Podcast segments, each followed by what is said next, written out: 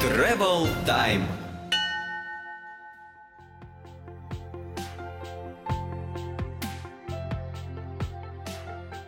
Здравствуйте, друзья! С вами подкаст Travel Time, и сегодня мы будем говорить на очень специфическую тему. А этой теме расскажет нам гость сегодняшнего подкаста Михаил. Михаил, представься, пожалуйста, слушателям и скажи, чем ты занимаешься и о чем мы сегодня будем общаться. А, здравствуйте, да, дорогие участники. Мы можем поговорить сегодня на несколько тем, но я хотел поделиться своим собственным опытом как э, получить финансирование на год или два жизни за рубежом, а, для того, чтобы там учиться, жить, работать и лучше разобраться в себе. Это позволяет как-то перезарядиться, посмотреть на свою жизнь со стороны, а, лучше понять, куда вы хотите двигаться дальше, в профессиональном плане в первую очередь, ну и в личной жизни, в личном плане личной жизни также. А, я сам через этот путь проходил, я учился, проводил научные исследования, просто реализовал проекты и выиграл на это около, наверное, 10 грантов различных. А, я жил, учился в Штатах, в Австралии, в Великобритании, даже в Венгрии. И один раз даже чуть было не поехал на встречу исследователей древнеисландских текстов а, в Исландию. Но в какой-то момент я все-таки понял, что мне не хватает компетенций, и на этот грант не стал Что-то не мое, да? Что-то не мое, да. Но я очень активно экспериментировал на себе, потом я отправил всех своих друзей на разные такие программы. Потом у меня кончились друзья, я начал отправлять всех, кого поймал. Потом я женился, и жена сказала, что хватит это делать бесплатно, давай открывай проект. Угу. Так возник проект. Я очень рад, что он стал коммерческим, потому что сейчас э, на эти деньги мы смогли собрать хорошую команду, и масштаб тех изменений, которые мы реализуем, он стал значительно более ощутимый, чем когда я занимался этим в одиночку. Из чисто благотворительных побуждений. Мы, собственно говоря, помогаем людям не просто выигрывать гранты и стипендии, мы помогаем им поверить в себя, что является основным барьером очень часто. И То есть уже работа коуча идет, получается. Это работа коуча. И мы помогаем людям, на самом деле, увидеть эти возможности, потому что многие их не видят просто. И фактически мы сейчас двигаемся в то, чтобы строить индивидуальную образовательную траекторию под каждого человека. А, и мы делаем это доступным, потому что мы берем оплату за счет процента от тех денег, которые привлекаем. То есть человеку не надо иметь огромное количество денег, чтобы поехать учиться за свой счет, и не надо иметь огромное количество денег на консультантов. Ну вот это, если два слова про бизнес-модель. А, а сама идея родилась очень просто. Я учился МГИМО, со мной училось много детей таких богатых, влиятельных э, родителей, у них всегда были деньги, они много ездили, а у меня денег не было, а путешествовать тоже хотелось. И я вот э, там с 2000-х годов, э, учась в институте, понял, что есть большое количество грантов, которые позволяют тебе путешествовать, не имея денег. Mm-hmm. Вот, собственно, чем я и занимался. Вот, потом так получилось, что я учился на юриста, это скорее была мечта моего папы, когда я закончил институт, э, я не знал, чем я хочу заниматься, поэтому я решил поехать куда-то поучиться, чтобы просто разобраться в себе. Я ткнул в книжку, где самое большое количество дней в Германии было, и в это место поехал просто надо. Вот, и за этот год я, вырвавшись из обычной среды, вырвавшись из того темпа, в котором я жил в Москве, э, когда я учился и работал одновременно, я очень много понял, чем я хочу заниматься, и потом, когда я вернулся, э, меня совершенно случайно взяли в консалтинг – а, потому что люди решили, что я очень хорошо знаю немецкий язык. Uh-huh. Им нужны были в тот момент в Роунбергер, международная стратегическая компания. Они, собственно говоря, так вот произошел некий поворот перехода в консалтинг. А консалтинг уже позволил посмотреть огромное количество профессий, потому что работая в управленческом консалтинге, ты каждый день или там каждый месяц, каждый, каждый новый проект, он про новую профессию. И таким образом я понял, что есть большое количество профессий, в которых люди, и большое количество корпораций, в которых люди застревают, и у них нет инструмента, который позволил бы им развернуть, совершить поворот в своей карьере, выйти э, из той ситуации, в которой они оказались в профессиональном развитии, э, сделать какой-то перерыв, э, лучше понять, куда они хотят двигаться, как я раньше сказал, при этом не умереть с голоду, потому что перестали платить друг зарплату, mm-hmm. и, э, возможно, получить новую профессию и новые компетенции, которые нужны, чтобы дальше реализовываться в чем-то новом. И мы такой продукт создали, фактически мы помогаем людям не просто получить образование, дело даже не в дипломе каком-то зарубежном. Мы позволяем людям э, провести этот год со смыслом, получив на это финансирование, и при этом мы следим за тем, чтобы у них мозги не атрофировались. Это очень важно, потому что человек, когда попадает в полное финансирование, не надо ничего делать, просто ходить на лекции, он может через год выйти из этой ситуации в еще большую сложную ситуацию, там, в какую-то депрессию, потому что надо возвращаться, а возвращаться в обычную жизнь, там, в корпорации не хочется, а что-то новое или в старую профессию, а новую профессию не освоил. Поэтому мы стали делать такая экскурсия, путешествие в профессию. Суть в том, что когда человек учится этот год, Мы организуем для него различные стажировки в, э, в компаниях, э, в стартапах, э, в каких-то творческих коллективах по тем темам, которые ему интересны. Ну, в рамках той страны, где он обучается, Да, да? именно в рамках той страны, где он обучается. И таким образом человек не только путешествует географически, он еще путешествует тематически по профессиям. И знакомится с разными профессиями изнутри и понимает, что ему интересно, а что нет. Скажи, а вот что нужно человеку, который хочет поехать учиться за границу? Например, у меня возникла идея, хочу поехать. Вот с Мгм. чего стоит начать? Куда зайти, что искать, что мониторить? Как человеку определиться страной, куда он хочет выбрать профессию? И как вот ценообразование это узнать, где, за что, сколько платить, как жить? А, Какие-то элементарные вопросы, которые первые появляются в голове в первую очередь. Огромное количество источников информации, прежде всего нужно поверить, что это возможно. Это самое главное и самый большой барьер. Второе, нужно поверить, что это возможно для, не только для гениев и мега одаренных или талантливых людей. Это программы доступны для всех, кто способен владеет- сделать несколько вещей. Первое. Освоить английский язык и сдать э, тест IELTS или TOEFL. То есть это вот, собственно, языковые экзамены, которые являются барьером для многих. Но это не сложно, это технический вопрос. Гораздо сложнее это понять и и решиться инвести... во что инвестировать один или два года своей жизни. Людям очень сложно вырваться из э, той зоны комфортности, условной комфортности, даже если она совершенно некомфортная, в которой они оказались, а работая на насиженном месте, живя в родном городе, там, рядом с э, родственниками, друзьями, и уехать куда-то в неизвестность на год или два, даже если это Лондон или там Берлин, неважно, или Сидней, тем более это еще страшнее, это вообще далеко непонятно что. И просто решиться вырваться из вот этой среды и уехать, и что-то поменять в жизни. Вот это второй самый страшный барьер, а, который многие просто не могут преодолеть. А все остальное это дело техники. Вот эта техника, она очень простая, но трудоемкая и время затратная, потому что нет единых каких-то удобных э, источников информации, который в одно место пришел, и тебе как в библиотеке выдали все по той стране, куда ты хочешь поехать. Нужно рыться на сайтах э, агрегаторов стипендий, на сайтах фондов, на сайтах университетов. И это все возможно. Просто надо потратить на это время и так достаточно уперто и целеустремленно поискать. Потом надо просто поискать тех, кто это уже делал. Э, Все эти данные доступны, можно написать в фонд, можно написать в университет, можно просто посмотреть на Фейсбуке, найти людей, которые через это прошли, и просто с ними встретиться. Они расскажут массу подводных камней, через что нужно будет пройти, чтобы выиграть эту стипендию или грант. А потом надо просто брать и пробовать подаваться. И понимать, что самые успешные заявки это не те, которые с первого раза прошли, а это те, кто не сдавался, а подавался и подавался. Мгм. Вот я многие гранты выигрывал, там нет некоторые гранты, скажем так, с третьего раза. Не с первого. Какие-то со второго, какие-то с первого. Но Ну, То есть первый год не получилось, второй не получилось, на третий поехал? Или как, как устроен, да, как устроена психология человека? Он либо не знает, если он узнает, он не верит, что это возможно. Если он поверит, что это возможно, он не верит, что это возможно лично для него. Если он поверит, что это возможно лично для него, он думает, что это очень трудоемко и вообще невозможно. Если его убедить в том, что это возможно, он один раз попробует, и если один раз вдруг не получится, он поймет, что все первые причины были правильные. И все. Значит, он был прав, и больше пробовать не надо. Но конкурс на один такой грант в среднем от 10 до 20 человек на место. Значит, чисто математически вероятность поступления 10-5%. Если человек подается один раз, с вероятностью 10 или 5%, у него очень маленькая вероятность выиграть. А чтобы выиграть, нужно подаваться 10 раз. Ну, кому-то 3 раза, На один кому-то 2. конкурс. Ну, а он- либо можно, что мы сделали? Мы подбираем по той специализации, которая человеку интересна, большое количество конкурсов в нескольких странах. И на них подаемся за человека, ну, вместе с ним. Мгм. И таким образом мы повышаем эту вероятность там, до 80%. Просто подавать человека на 10 конкурсов. Можно в один год, можно 10 раз подаваться на один конкурс в течение 10 лет. Можно податься на 10 конкурсов в, там, в 3 страны в течение одного года.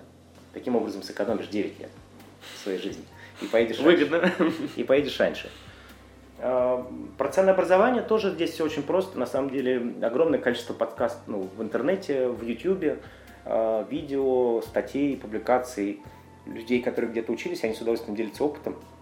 Эта информация не систематизирована, но если четко задавать конкретные поисковые слова, то есть конкретная страна, конкретный университет, конкретная стипендия, то сразу выходит э, там 2-3 адекватных человека, с которыми можно встретиться, пообщаться, они все расскажут. То есть такой партизанский, конечно, нетворкинг, но это самое эффективное. Просто у нас, э, так как мы отправили уже много людей и продолжаем отправлять, у нас все эти данные как бы систематизированы, они в одном месте собраны. То есть мы можем вытащить людей а, которые расскажут все это в деталях. Но эта вся информация открытая. Мы не работаем с никакими закрытыми источниками. Любой человек может эту информацию взять и вытащить. Вопрос только поиска и время затрат. Но если человек там сидит в Фейсбуке и просто так просматривает картинки часами, то если он хотя бы часть этого времени потратит на поиск для себя стипендий, а, он быстро все это найдет. Здесь согласен. Ну, как с любым делом, если ты сядешь и начнешь искать, ты это найдешь. Да, да. И огромное количество людей есть, которые с удовольствием помогут. Но мы, например, к нам могут обращаться все, кто хотят. Мы совершенно бесплатно делаем все подборки э, программ, так как нам это несложно. Просто человек приходит, говорит, на какую специальность он хочет получить, поучиться. Мы ему бесплатно говорим, в каких университетах какие стипендии. Прям сразу все это даем. А дальше к нам обращаются только те, у кого нет времени этим заниматься самим.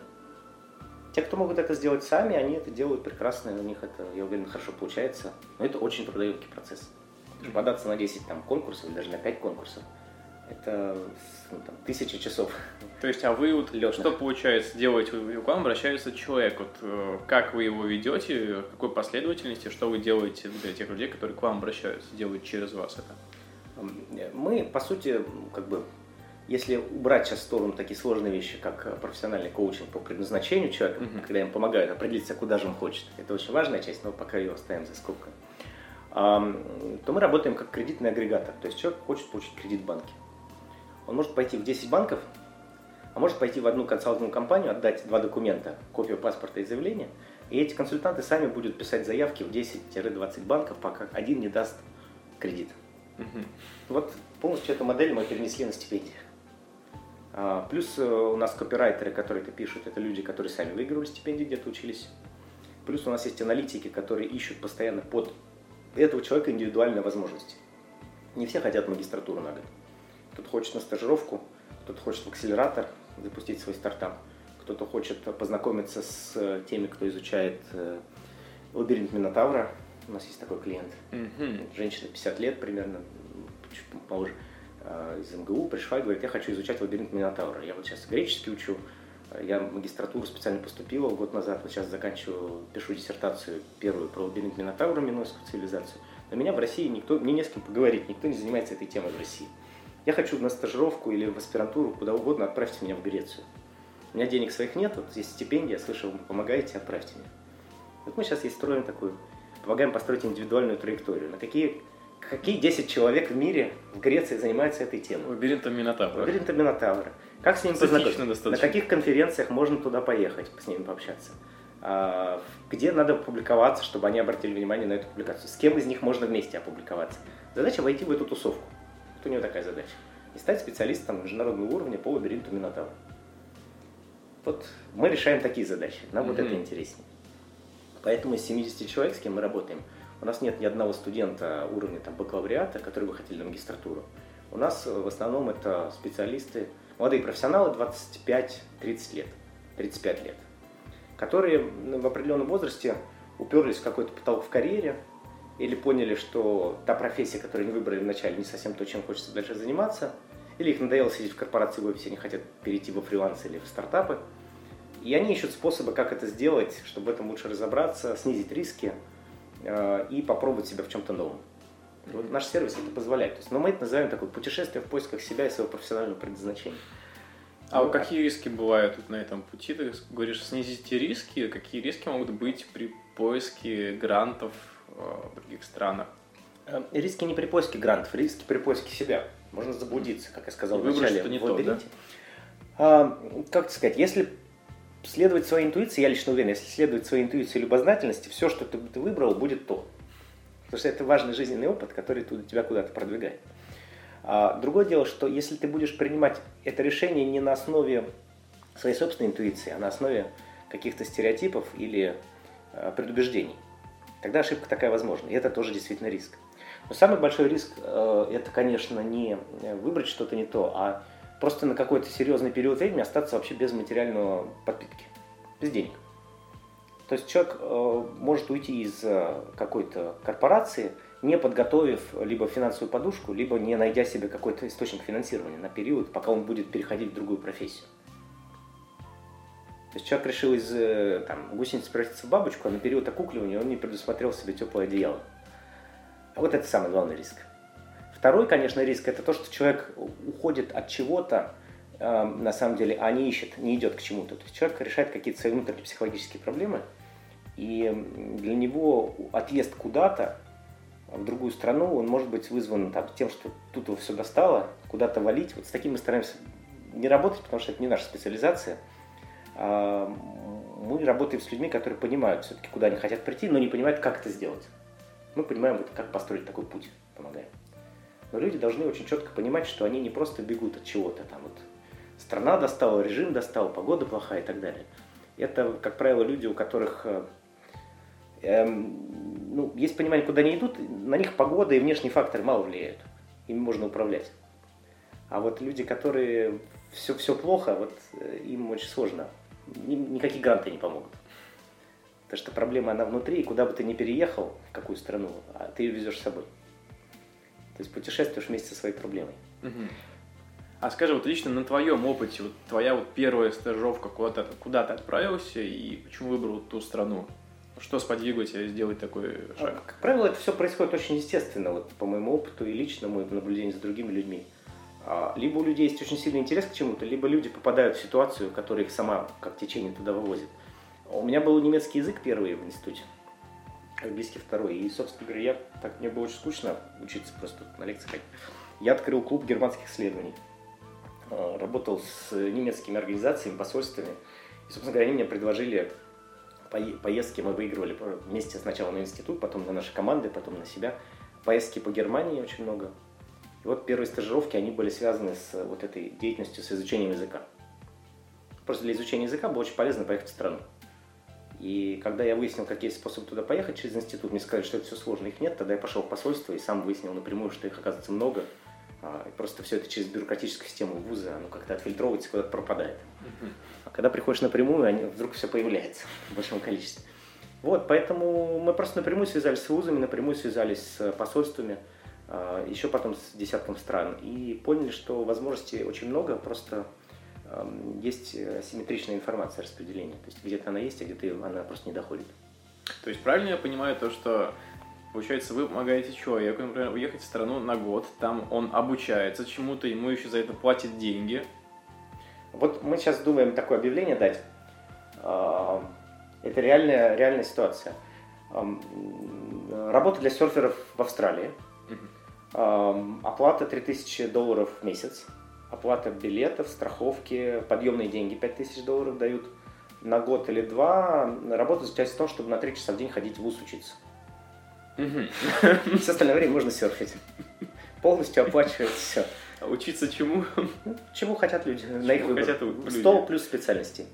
И сейчас половина слушателей подкаста просто улетает. Главное условие – это знание английского языка а, и способность сдать IELTS. Эм, экзамен сам себе не сложный, но очень муторный, и люди просто психологически не хотят тратить на это время. И многие же не знают о том, что есть такие возможности тоже одно из основных. Это очень странно, потому что на самом деле вся эта информация в интернете в огромном количестве. Люди, даже если это знают, они этого не видят. Во-первых, очень много информации, мозг перегружен. Во-вторых, э, люди как бы э, ну, у многих в голове настроены так, что даже если это есть, ну, это как в анекдоте про пустыню, угу. когда придумал один человек прекрасный вообще бизнес продавать холодную кока-колу в пустыне, газировку. И разорился, потому что все думали, что мираж. Вот примерно так же. Все думают, что это мираж и что это невозможно. И самое сложное в нашей работе, мы проводим офлайн и онлайн мероприятия достаточно много, мы просто популяризируем эту тему. Рассказываем на конкретных примерах людей, которые это сделали, что это возможно. Угу. Вот после чего люди начинают это делать и едут, как правило. Круто, то есть вот к тебе можно смело обращаться, если вдруг кто-то за, э, захочет, и вы помогаете людям. Ну, да, здорово. Да. А поделись-ка наводками, где можно путешествовать. А, вот э, мои два, э, три, три, расскажу мои несколько любимых самых грантов, по которым я сам ездил не раз, отправил своих друзей и продолжаю отправлять туда людей. Первый из них называется «Стипендия федерального канцлера». Прекрасная программа. Значит, э, человеку дают примерно 25 тысяч евро на год. А, он едет в Германию, там в обязательном порядке, из, из, из сложных вещей этой программы, в обязательном порядке нужно два месяца учить немецкий язык. Угу. Потом еще месяц нужно ходить на семинар по всяким министерствам, ведомствам, э, Бундестагу и прочим, прочим, целый месяц.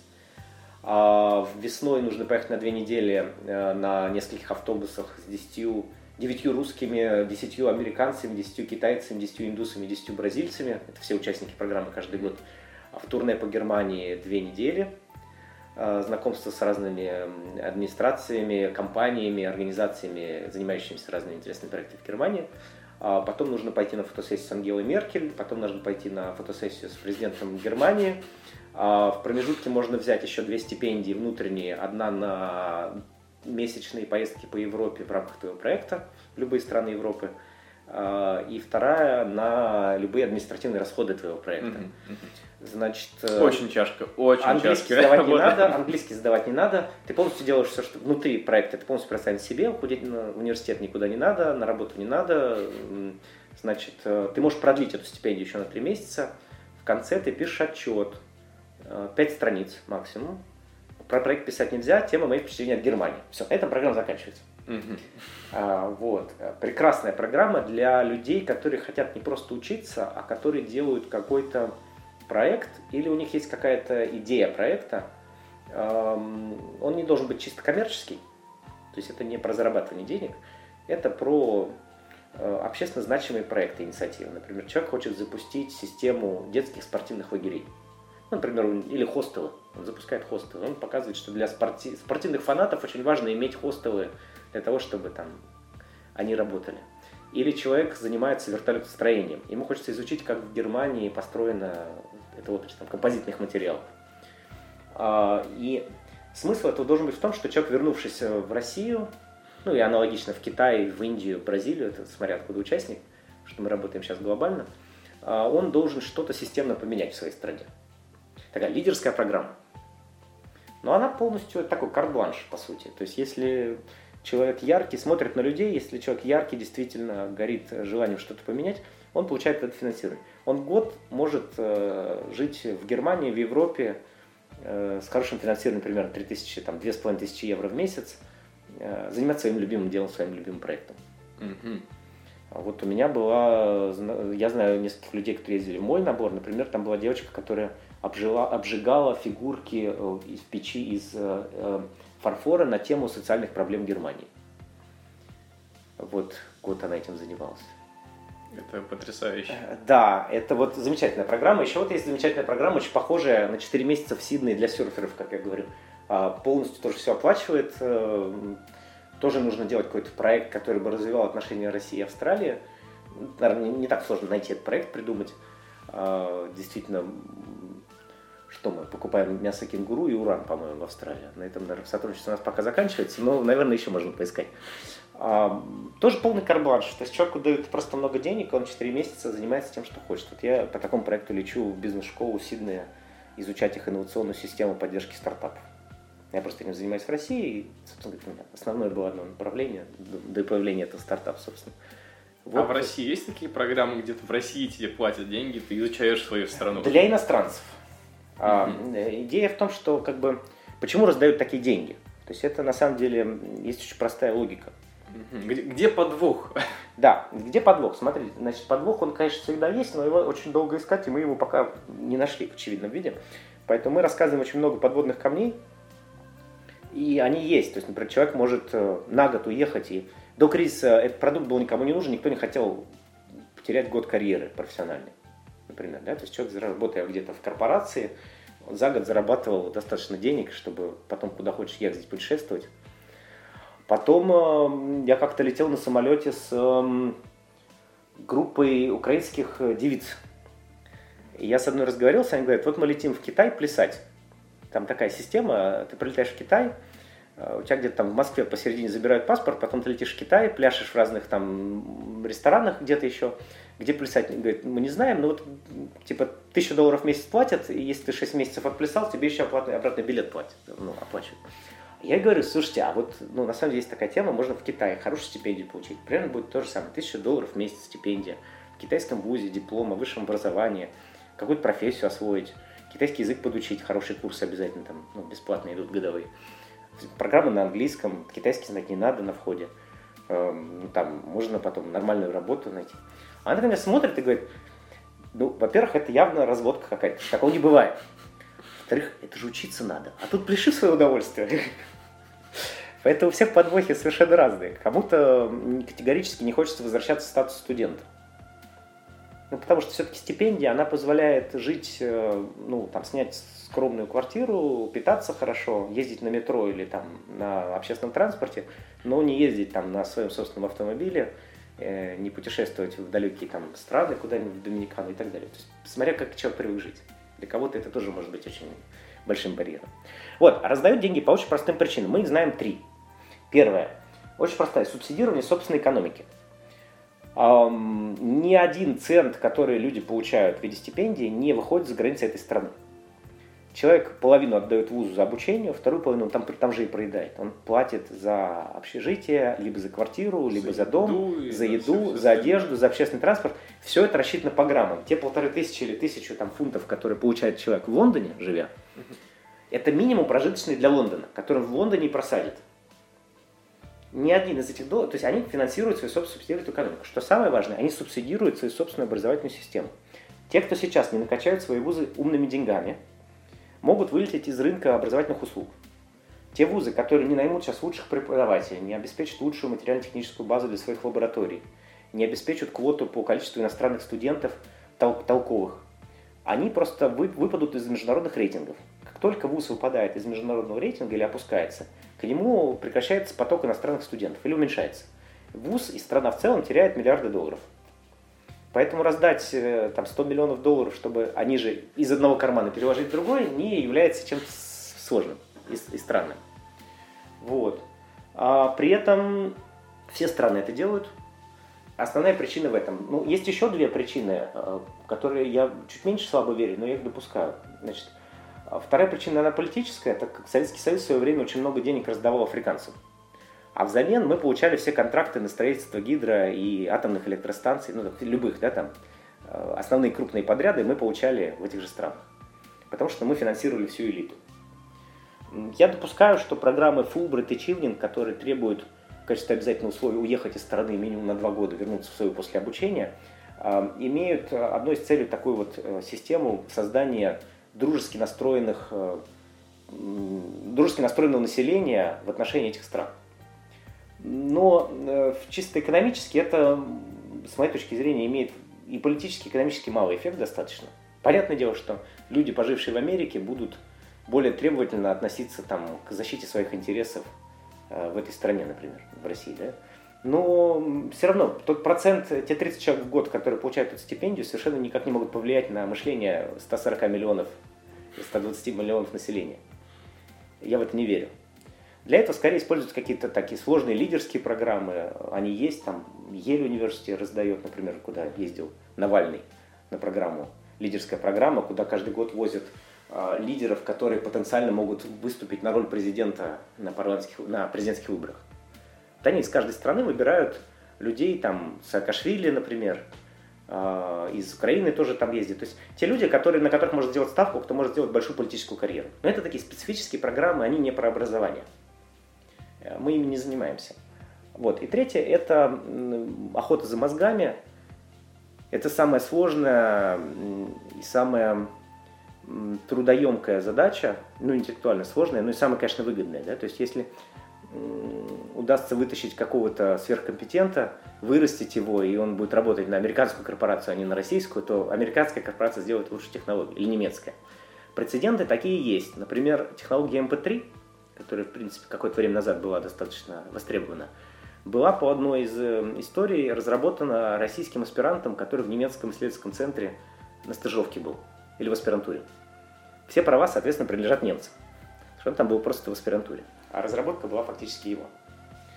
А, но, во-первых, для этого не используются магистратуры, потому что это очень долго, э, очень большая будет отбраковка. Это надо просеять огромное количество людей, чтобы хоть один толковый. Для этого используются аспирантуры и постдоки, и гранты на научные исследования. Потому что надо вытаскивать людей, которые уже прошли по какой-то линии.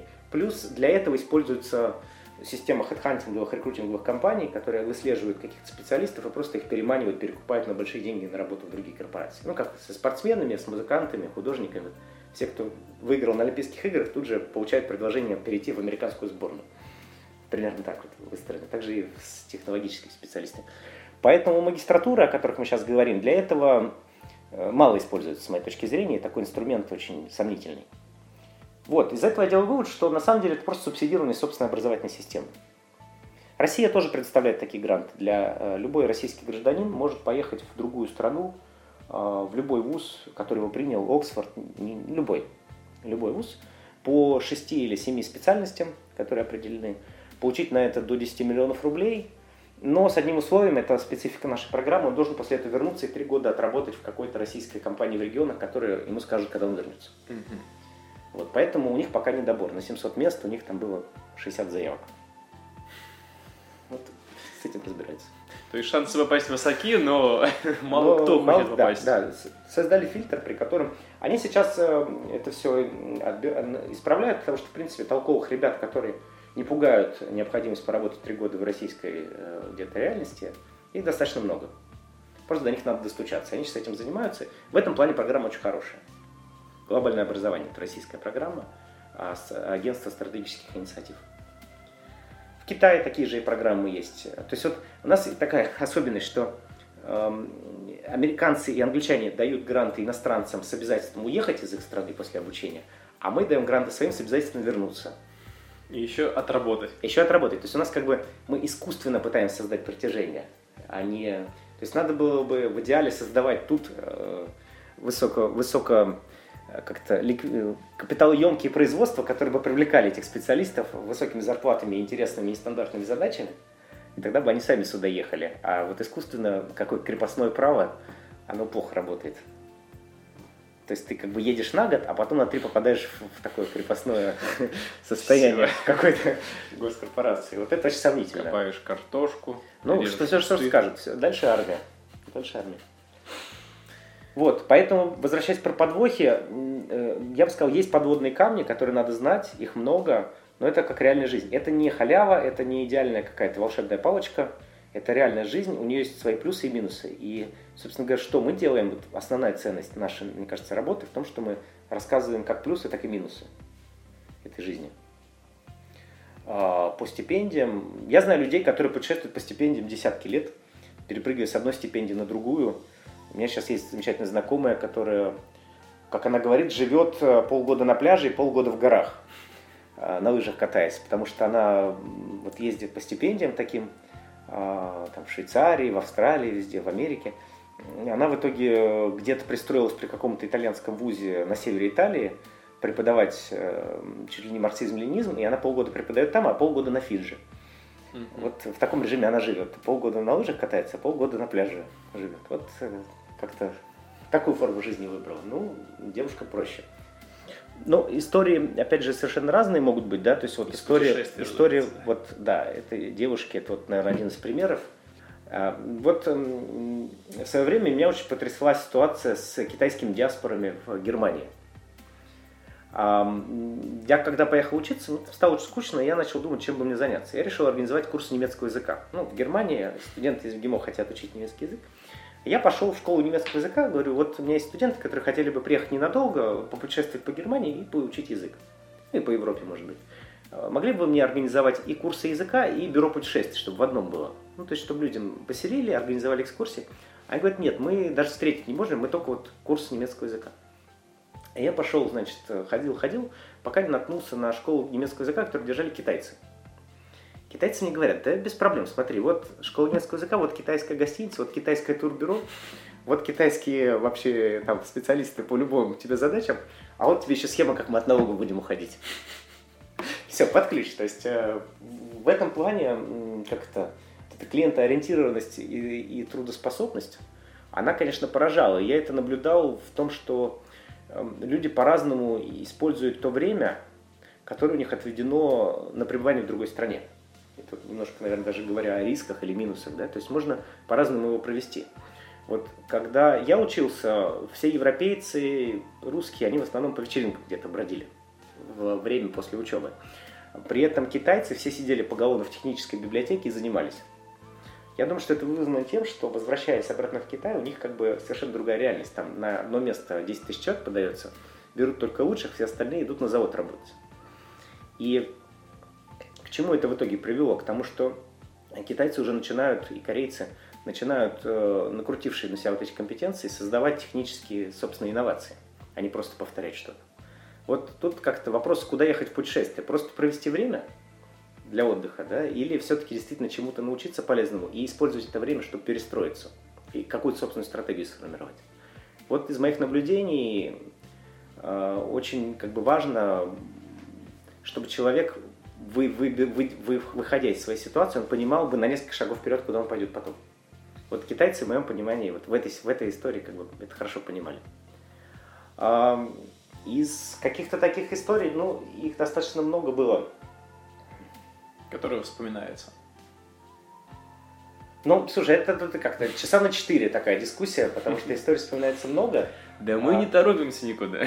Да, да, то есть я вот, ну, я так считал, где-то порядка 40 стран, где я не просто проехал проездом, а вот реально жил, работал.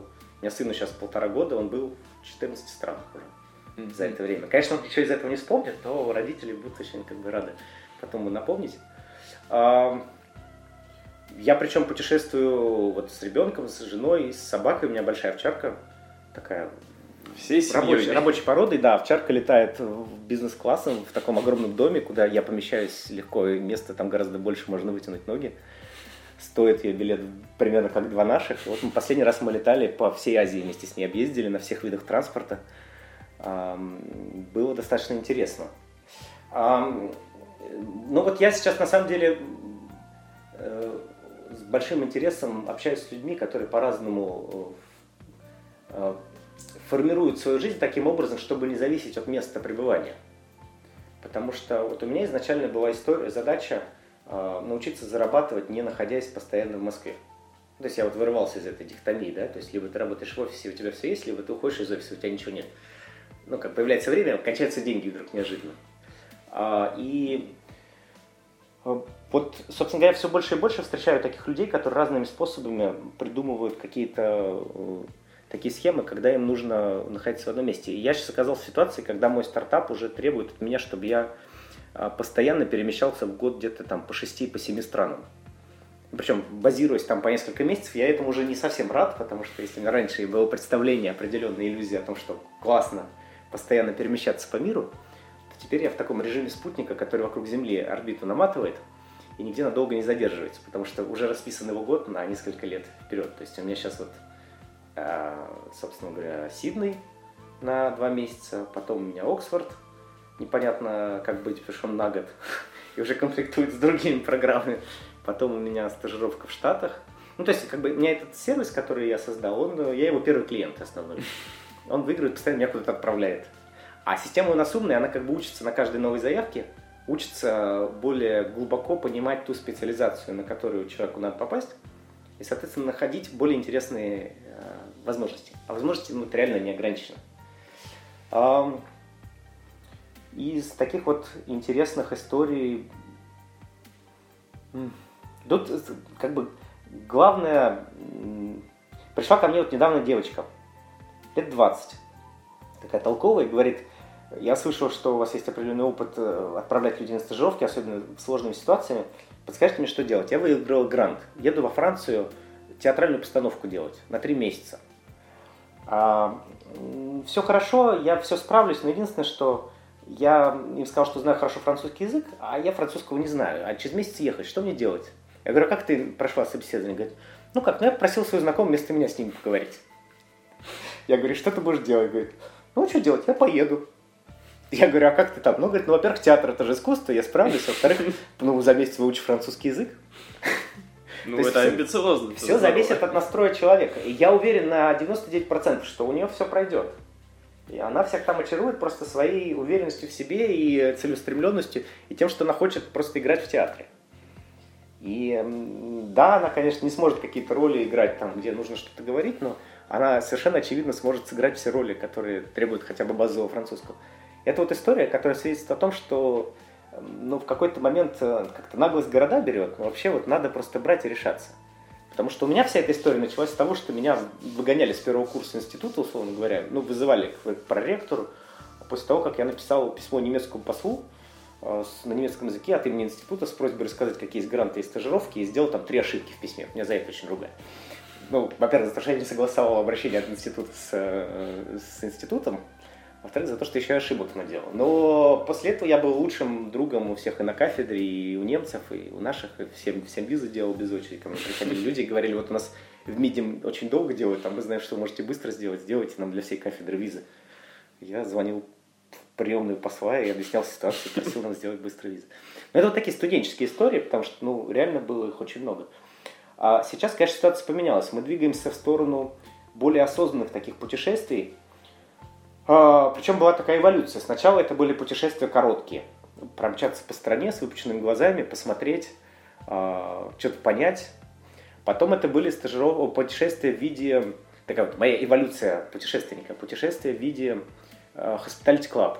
Такая контора, когда человек едет и эм, э, живет в гостях у людей, которые хотят рассказать о своей стране. Знаешь Hospitality Club? Нет, ну, вот есть а coach, coach surfing. Да, да. Значит, тут, и Это что-то одинаковое, да? Это немножко разное. Вот тут Так. вот это э, метафора, которая объясняет, как важно знать подводные камни, выигрывая грант. Значит, рассказываю. Есть несколько типов э, платформ, которые позволяют людям пригласить к себе кого-то в гости. А, э, вот берем несколько примеров. Work and travel. Человек работает э, за еду. Вернее так, путешествует за, за это работает. А Couchsurfing – это когда люди, студенты в основном, приглашают к себе куда-нибудь на софе на кухне переночевать. И есть Hospitality Club. Это совсем другая система. Это люди в основном обеспеченные. А, Я так путешествовал 40 дней по Новой Зеландии. Ни разу ни за что не заплатил. Меня там катали, возили, звонили своим друзьям, говорят, слушай, классные тут русские парочка, хочешь, тебе тоже привезем, они у тебя тоже поживут. И что произошло? Новая Зеландия – это страна, э, идеальная для заведения детей. Там нет ни одного ядовитого насекомого, зверя или птицы, в отличие от Австралии, например. Где есть, вроде в пустыне надо искать, но, но что-то есть. Нет акул, нет медуз, ничего нет. А, это бе- бещ- бесконечные, бесконечные, бесконечные красивые пляжи. То есть это и хороший климат. И вот все, значит, заводят там детей, при этом это огромные территории, а, все строят огромные дома, земля недорогая, сельское хозяйство очень развито, прекрасный климат, вот, водопады, зелень. Вот, потом эти дети вырастают, им там совершенно нечего делать. Они все из Новой Зеландии улетают. Куда-нибудь учиться, жить и работать. И родители сидят в огромных э, многокомнатных домах с огромными территориями, несколько гектар. А, и очень любят, когда к ним приезжают путешественники.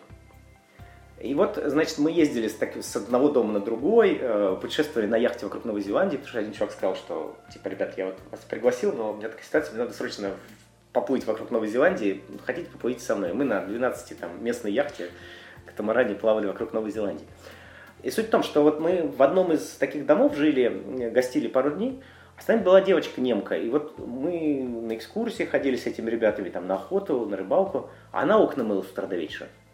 И потом выяснилось, что она приехала в тот же дом к тем же людям, но по программе Work and Travel. А мы по Hospitality Club. То есть, прошу прощения.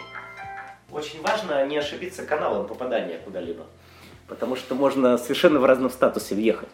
И когда я учился в Германии, я учился по полной стипендии, а со мной учились люди, которые продали машины, квартиры, чтобы на эту программу попасть и заплатить за это. Потому что это все дорогостоящее. А, И, ну, разница только в том, что кто-то, у кого-то есть информация, у кого-то нет. Кто-то поверил, что это возможно, кто-то нет. Кто-то сдался с первого раза, кто-то нет. А, И если человек верит в себя, он, информация есть, возможностей гораздо больше, чем мы знаем. Я вот уверен, что мы знаем, наверное, процентов, процента два от тех возможностей, которые есть, потому что помимо правительственных стипендий есть стипендии корпораций в огромном количестве, стипендий вузов в огромном количестве, стипендии неправительственных фондов, а потом, ну, краудфандинг никто не отменял и так далее.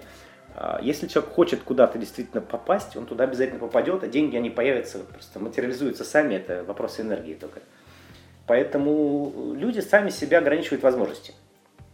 Либо не зная, либо ленясь, либо не веря в то, что это возможно. Окей, смотри, резюмируя тогда наш Давай. сегодняшний э, диалог и твои рассказы, э, что можешь посоветовать слушателям, которые хотят вот сейчас взяться и начать куда-то, и что-то либо искать, куда-то поехать? Ну, я бы посоветовал быть честным с собой и вообще понять, зачем это нужно, в первую очередь, начать с этого.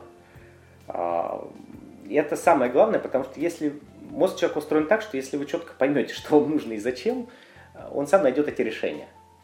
Все остальное это чисто технический процесс. Он это вот 90% это понять, что вы хотите, 10% это вот это сложить на самом деле. Да, это будет трудоемкая задача, да, нужно будет как-то, а дальше Google вам в помощь. Все, все есть в интернете. Вся информация есть в интернете. Даже если нет информации, есть информация о людях, которые этим путем прошли. Вопрос только в фильтрах поиска. Если вы не знаете, что вы ищете, вы никогда не найдете, даже если это будет лежать перед вами. Если вы знаете, что вы ищете, то вы найдете это в любом месте, несмотря на то, что там куча всего другого. Потому что есть э, отфильтровка всей лишней информации. И э, есть масса способов понять, э, чего вы хотите, от там, медитации до тренингов – расстановок и прочих методик. Их очень много, ну, но надо начать с честности с самим собой. Зачем вам это нужно?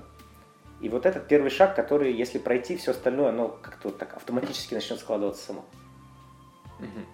Михаил, большое да. спасибо тебе, что поделился этой столь полезной информацией со слушателями подкаста Travel Time. Друзья, спасибо, что вы нас слушатели, слушали. Большое спасибо вам. Учитесь и отправляйтесь путешествовать. Всего вам доброго. Пока-пока. До свидания.